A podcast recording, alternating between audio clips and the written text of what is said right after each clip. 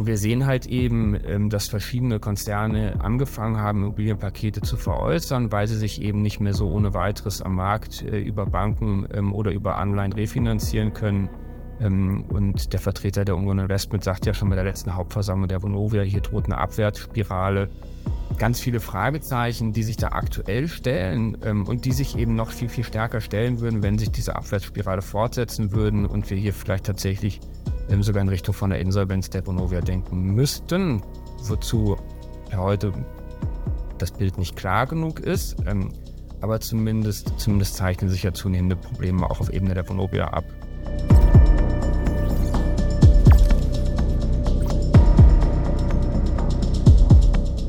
Herzlich willkommen zum SDK-Talk. Ja, aktuell haben wir viel Trubel in der deutschen Immobilienszene. Es geht um große Namen, den Stimmrechtsberater ISS, Hedgefonds Elliott. Es geht konkret um die Deutsche Wohnen und den Mehrheitseigentümer Vonovia. Wir haben hier einen brisanten Fall. Die Vonovia hat ein Darlehen in Milliardenhöhe von der Deutsche Wohnen erhalten und das sorgt für sehr viel Aufruhr. Darüber spreche ich heute mit Benedikt Braus. Herzlich willkommen, Herr Braus, und vielen Dank, dass Sie sich die Zeit genommen haben. Sehr gerne. Hallo. Ja, Herr Braus, vielleicht können Sie sich zu Beginn unseren Zuschauerinnen und Zuschauern kurz vorstellen.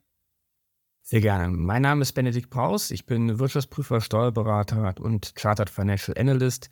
Ähm, ich bin in einer eigenen Wirtschaftsprüfungskanzlei tätig. Ähm, wir prüfen vor allen Dingen Unternehmen der Finanzdienstleistungsbranche, also Banken, Wertpapierinstitute, Asset Manager ähm, und bin mit viel Interesse auch über diesen Sachverhalt gestolpert, ja. Mhm. Was fällt Ihnen dazu ein? Was ist da auffallend an dem Darlehen? Es ist ähm, per se erstmal nicht ungewöhnlich, dass eine Tochtergesellschaft an eine Muttergesellschaft ein Darlehen vergibt, ähm, auch in größerem Umfang. Ähm, die Besonderheit hier in dieser Konstellation, Vonovia Deutsche Wohnen, ähm, ist aber, dass die Deutsche Wohnen eben nicht im Alleineigentum der Vonovia steht. Ähm, wäre das der Fall, wäre es wahrscheinlich völlig unkritisch.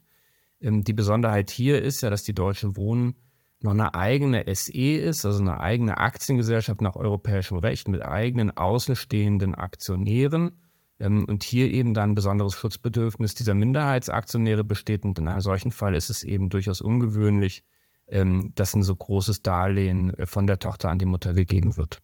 Hm, ich glaube, es ist ja bis zu zwei Milliarden, wenn ich das richtig verstanden habe. So habe ich das auch verstanden. Genau, äh, zum 31. Dezember waren es wohl 870 Millionen, war wohl vorher auch schon mal mehr. Ähm, bis zu zwei Milliarden wirft eben aus sich heraus schon ganz viele Fragen auf. Äh, Fragen, äh, mit denen sich dann halt eben Vorstand und Aufsichtsrat sicherlich mehr oder weniger täglich konfrontiert sehen.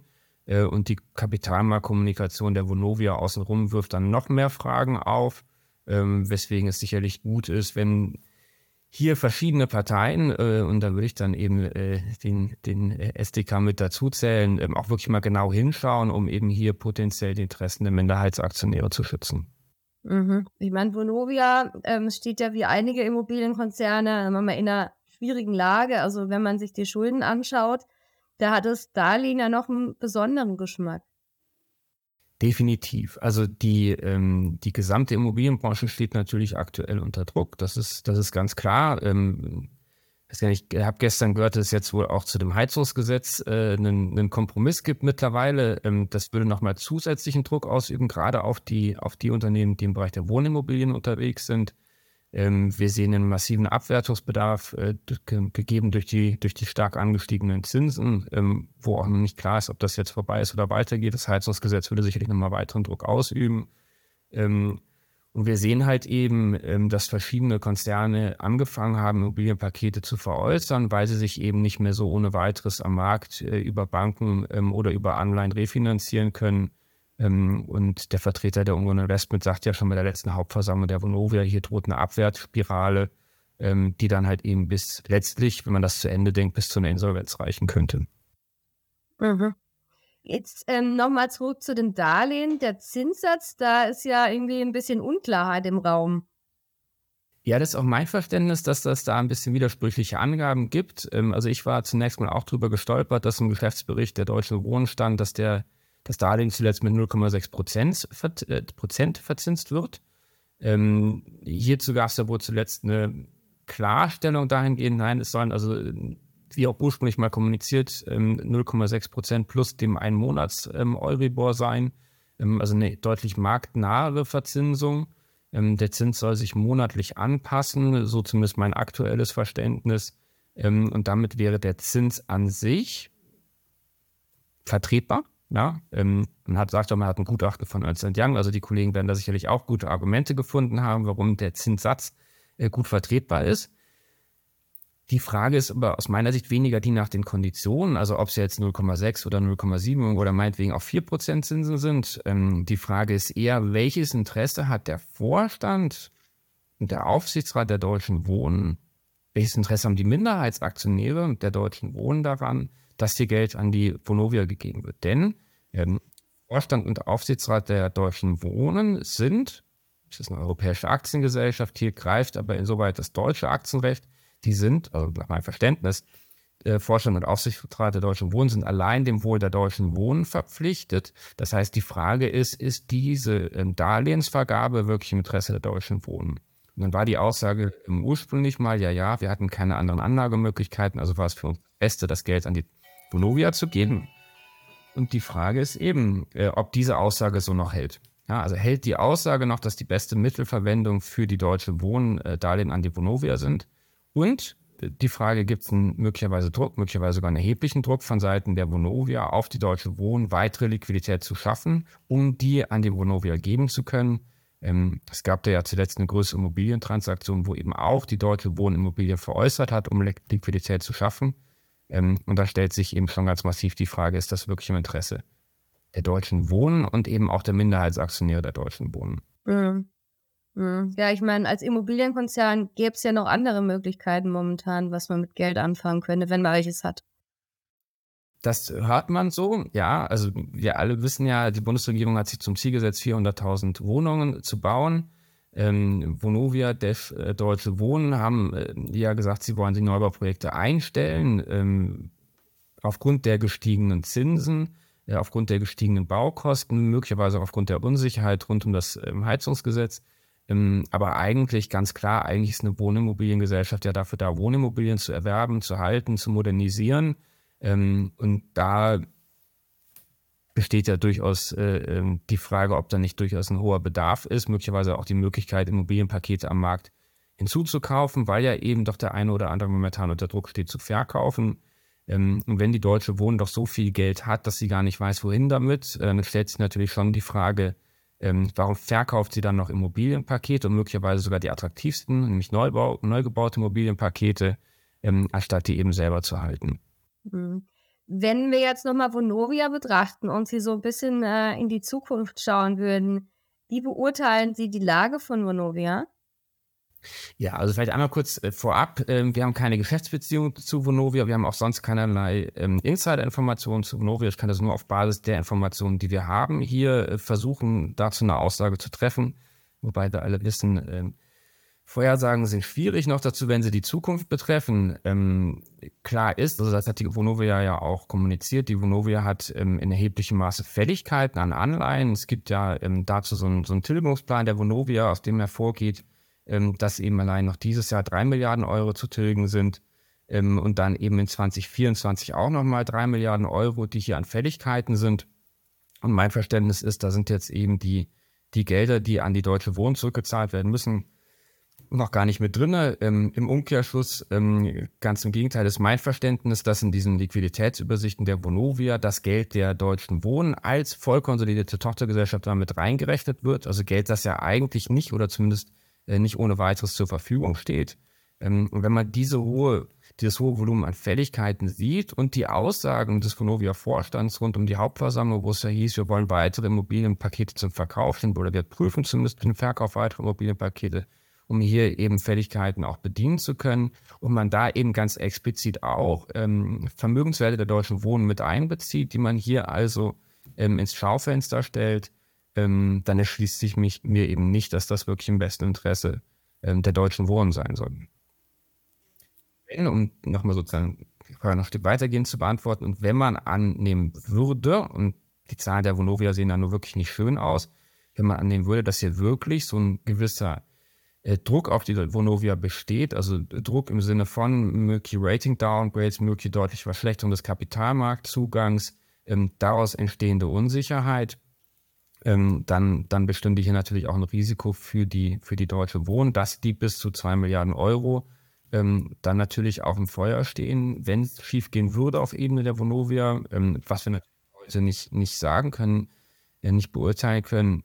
Ähm, aber sollte sich tatsächlich, also diese, diese Abwärtsspirale, die da ähm, äh, rund um die HV mal genannt wurde, wenn sich die fortsetzen oder entwickeln würde, ähm, dann würde sich natürlich ähm, noch viel mehr die Frage stellen, warum haben wir eigentlich als Deutsche Wohnen ähm, Geld an die Vonovia gegeben? Warum haben hier Vorstand und Aufsichtsrat dem zugestimmt oder das eben sogar gefördert? Ähm, warum hat man auf die Besicherung verzichtet? Eine Besicherung ist ja grundsätzlich denkbar, auf Ebene der Vonovia vielleicht aber auch durchaus schwierig darzustellen, weil die Vonovia eine reine Beteiligungsgesellschaft ist. Also ganz viele Fragezeichen, die sich da aktuell stellen ähm, und die sich eben noch viel, viel stärker stellen würden, wenn sich diese Abwärtsspirale fortsetzen würden und wir hier vielleicht tatsächlich ähm, sogar in Richtung von der Insolvenz der Bonovia denken müssten, wozu ja heute das Bild nicht klar genug ist. Ähm, aber zumindest, zumindest zeichnen sich ja zunehmende Probleme auch auf Ebene der Vonovia ab. Mhm. Ich meine, so ein unbesichertes Darlehen, ich weiß jetzt nicht, wie üblich das ist, aber das ist ja schon was, äh, wo für mich so ein bisschen ein Warnsignal angeht. Achtung, genauer hinschauen. Ja, die Argumentation bei Darlehensvergabe war, dass die, das Rating der Vonovia ja einwandfrei sei. Ähm, die Vonovia hat zurzeit noch sehr gute Ratings von den großen Ratingagenturen. Moody's und S&P, meine ich, hat die Vonovia da ähm, als Ratingagenturen. Da gab es zuletzt ein Rating-Downgrade Ende 2022. Ähm, wenn jetzt die aktuelleren Zahlen vorliegen, wenn man die aktuelle, aktuellere Entwicklung sieht, ist dann durchaus die Frage, ob die Ratings so aufrechterhalten bleiben. Ähm, und es gibt hier sicherlich auch ein gewisses ähm, Wechselspiel. Ähm, wenn man annimmt, dass die Vonovia voll auf die Liquidität der deutschen Wohnen zugreifen kann, dann ist die Liquiditätssituation der Vonovia vielleicht gar nicht so bedenklich. Wenn man jetzt aus Ratingagentur-Sicht aber befürchten müsste, dass die Vonovia nicht mehr den vollen Zugriff auf die deutschen Wohnen hätte, ähm, dann würde ich das Ganze natürlich schwieriger darstellen. Und hier gibt es also ein gewisses Wechselspiel. Wenn die Ratingagenturen skeptischer werden, verschlechtert sich das Rating. Wenn sich das Rating verschlechtert, spätestens dann müsste ja eigentlich der Vorstand der Deutschen Wohnen sagen, so jetzt wollen wir zumindest mal eine Besicherung, äh, wenn nicht eben tatsächlich unser Geld zurück. Und das würde dann halt eben entsprechend wieder noch mehr Stress auf die Bonovia ausüben, ähm, sodass hier eben so ein gewisses Wechselspiel besteht, ähm, was aber momentan ganz klar zulasten der Aktionäre, der Minderheitsaktionäre der Deutschen Wohnen gespielt wird. Mhm. Ich meine, seit der Darlehensvergabe, es war glaube ich im Januar 2022, ist ja doch ein bisschen was passiert, ne? Angefangen mit Ausbruch des Ukraine-Kriegs, dann, äh, Sie hatten es ja schon angesprochen, nochmal weiter steigende Materialpreise, plus natürlich die doch sehr dynamische und schnelle Zinswende.